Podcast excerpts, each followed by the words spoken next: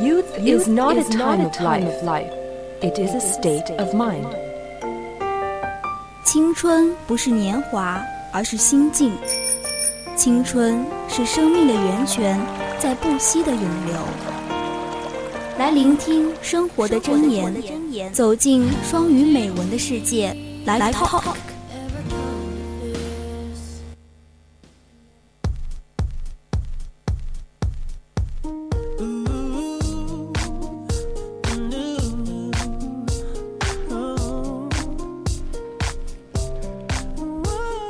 Welcome to Live Talk.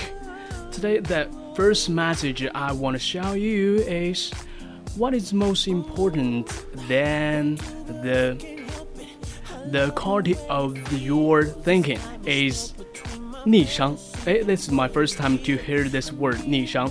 So, Liu Yang, what is the most important quality for a person or succeed?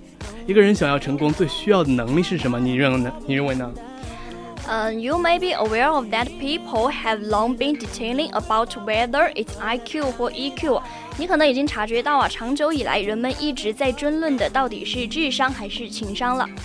我认为这两者呢都是非常重要的。One of them measures how much you can master capacity。它们其中的一个衡量的是你是否掌握复杂东西的能力。The other measures how much you can understand and control emotion。 另一个衡量的则是你理解和控制感情的能力。Sure, they are very both important, but neither of them is the critical one. 是的，他们都非常重要，但是他们都不是最重要的那个。General Patton once said, I don't measure a man's success by how high he climbs, by how high she bounces when he hits bottom. And this quality it calls AQ, which stands for adversity quotient. 巴顿将军曾经说过，衡量一个人的成功时，我并不看他能够爬多高，而是他能够从多深的低谷爬起来。这种能力呢，就被称为是 AQ，它指的是逆商。It measures how well you can handle adversities. Most people can do very well when everything is fine. 它衡量的是你面对逆境的能力啊。很多人在一切顺利的时候都能够做得很好。but most of them will collapse once a great adversity comes and neither IQ or EQ can save them from that.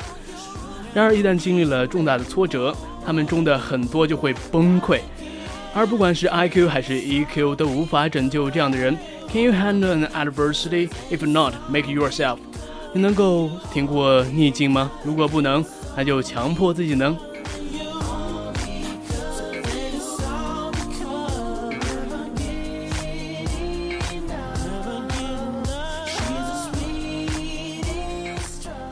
The next passage I want to show you is 不应相信的幸福神话。Happiness is a serious money maker. People around the world spend hundreds of billions of dollars trying to avoid the tough stuff and feel good about themselves. Whether that's through prescription bills, going crazy with dating and fitness, or that time-chased exile of life, alcohol.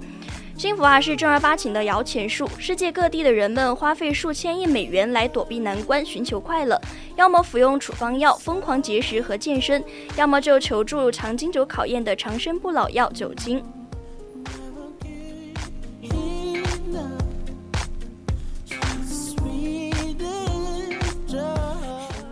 Other psychotherapists who helps people bump their overall happiness level up a few launches.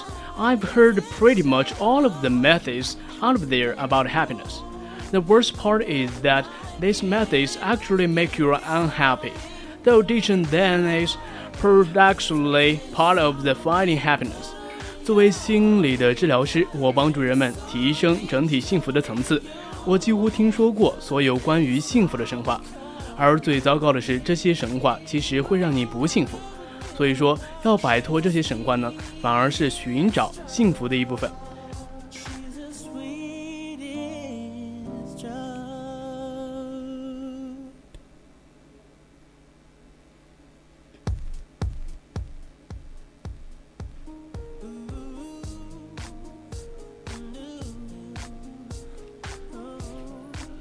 But this logic is flawed. Achievement don't protect from your like uh, feeling crap, and they definitely don't make you superhuman.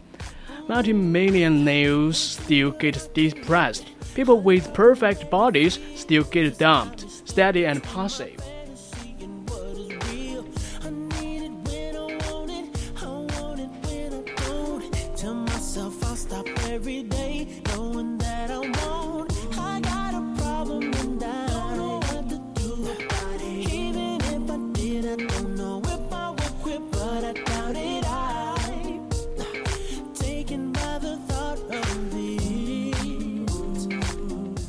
steady passive income doesn't protect you from losing someone to cancer.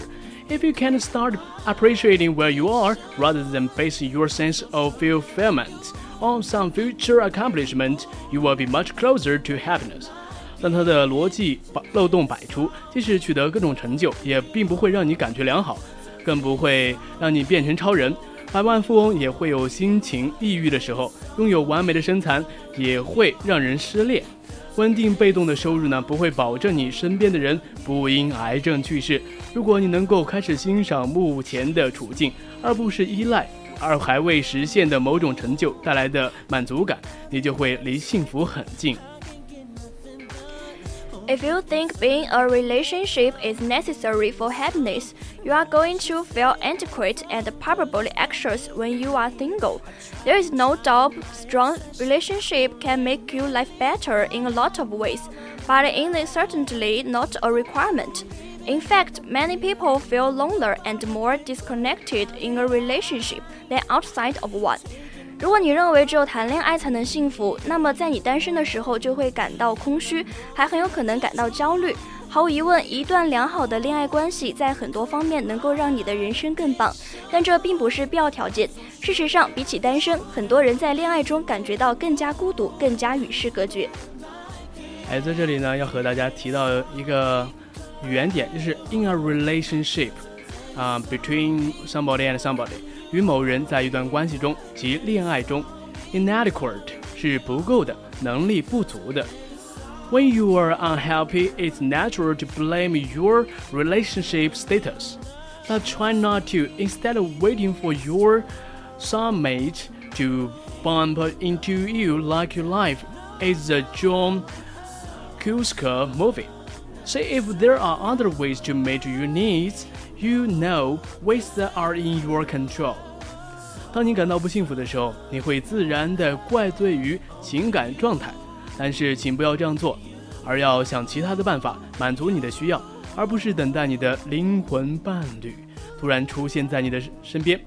毕竟你的人生不是约翰·库萨克的电影，要知道方法就在你的掌握中。Being happy means you will never feel cramp.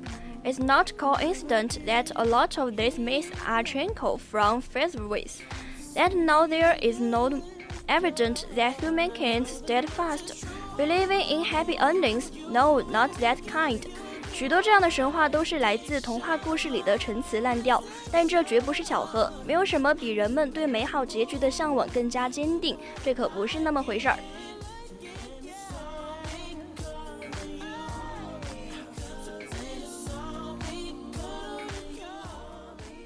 今天呢，Action English 就要和大家说再见了。我是万佳，我是柳阳，我们下次再见啦。See you next week.